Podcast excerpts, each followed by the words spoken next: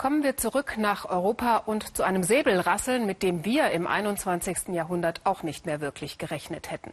Seit der Brexit beschlossene Sache ist, rüstet Großbritannien verbal auf gegen Ausländer, also Deutsche, Franzosen oder Polen. Sprecht gefälligst Englisch, bekommen Sie plötzlich zu hören, oder wir wollen euch nicht in unserem Stadtviertel.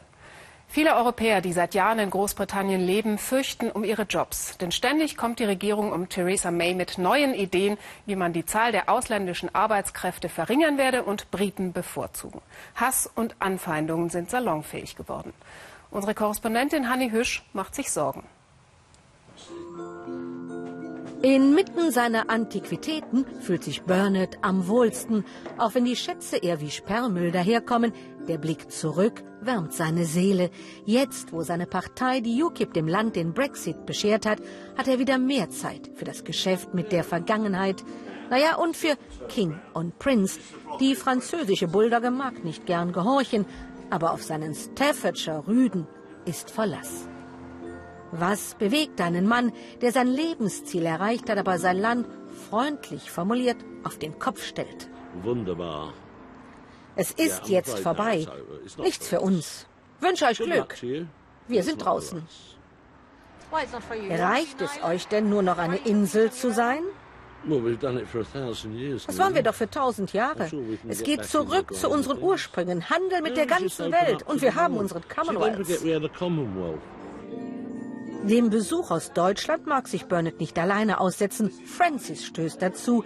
Jetzt müssen sie nur noch dafür sorgen, dass der Bruch auch allumfassend ist.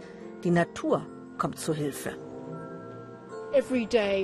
Jeden Tag danken wir Gott für den englischen Kanal. Er ist unser wertvollster Besitz. Er schützt uns. Eine natürliche Barriere gegen Invasion. Er hat uns immer geholfen. Barriere, Schutz gegen Fremde, was für Vokabeln. Meine Insel hat sich verändert. Sie ist mir fremder geworden, sie fühlt sich kleiner an, auch wenn sie jetzt wieder größer tönt. Es landen schräge Ideen an, die ausrangierte Royal Yacht Britannia wieder flott machen, Meere beherrschen als Handelsmacht, Großmannsgerede aus Torymündern. Der Kanal wird breiter, das Klima feindlicher gegen Fremde. Es ist lange her, dass die Insel das letzte Mal erobert wurde. 1066, eine üble Keilerei. William der Normanne unterwirft die Angelsachsen. In diesen Tagen lassen sie in Hastings die Geschichte wieder auferstehen. In der Lesart manch eines geschichtsbeseelten Patrioten befreit sich das Vereinigte Königreich mit dem Brexit-Votum endlich von feindlichem Zugriff. Eigentlich sollten Sie hier nur über Vergangenes sprechen, aber Brexit ist allgegenwärtig, spaltet ein Land, treibt Keile in Familien, die Gesellschaft. Und es gibt so viele Merkwürdigkeiten, die in einem weltoffenen und toleranten Land nicht nur mir fremd klingen. Meine Frau ist Französin. Ihre Firma in London wurde aufgefordert, alle ausländischen Mitarbeiter zu benennen. Das sind 98 Prozent. Es wird alles so ein bisschen verrückt hier, seit sich das Land entschieden hat zu gehen.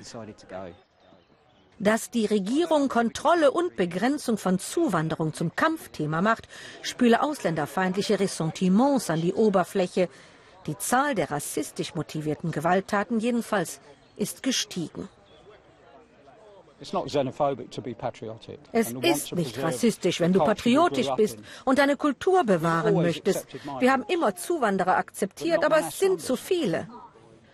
Aber stimmt es Sie denn nicht traurig, dass es jetzt mehr rassistisch motivierter Gewalttaten gibt? Alles Quatsch, politische Mythen der Linken, die uns einreden wollen, wir hätten ein Rassismusproblem. Wir haben eins, mischt sich jemand in unser Interview ein. Angestiegen um 76 Prozent allein in London. London an einem Samstag. Afrika ist zu Gast auf dem Trafalgar Square. Es sind Tage, da muss man London lieben. So bunt, so fröhlich, so kreativ. Keine andere Stadt in Europa ist so, so cool. London lebt von den vielen Kulturen, den internationalen Talenten, von ausländischem Geld. Das weiß der Bürgermeister nur zu gut. Die Unermüdlichkeit, mit der sich Sadiq Khan in die Selfies schiebt, überrascht mich.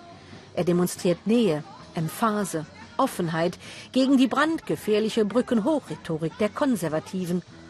Ohne Zuwanderung wäre London ein trauriger Ort, ein armer Ort. London ist offen. Es berührt mich, dass ein Bürgermeister seine Botschaft fast flehentlich von jeder Bühne ruft. We know that post-Brexit in der Nach-Brexit-Zeit haben wir einen Anstieg an Hassverbrechen erlebt. Aber meine Botschaft an euch Londoner, an die, die aus der EU kommt, ist ganz einfach. Ihr seid hier willkommen.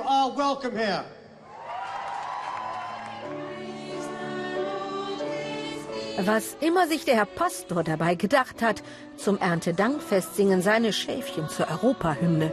Zufall? Göttliche Fügung? Ach egal, es passt.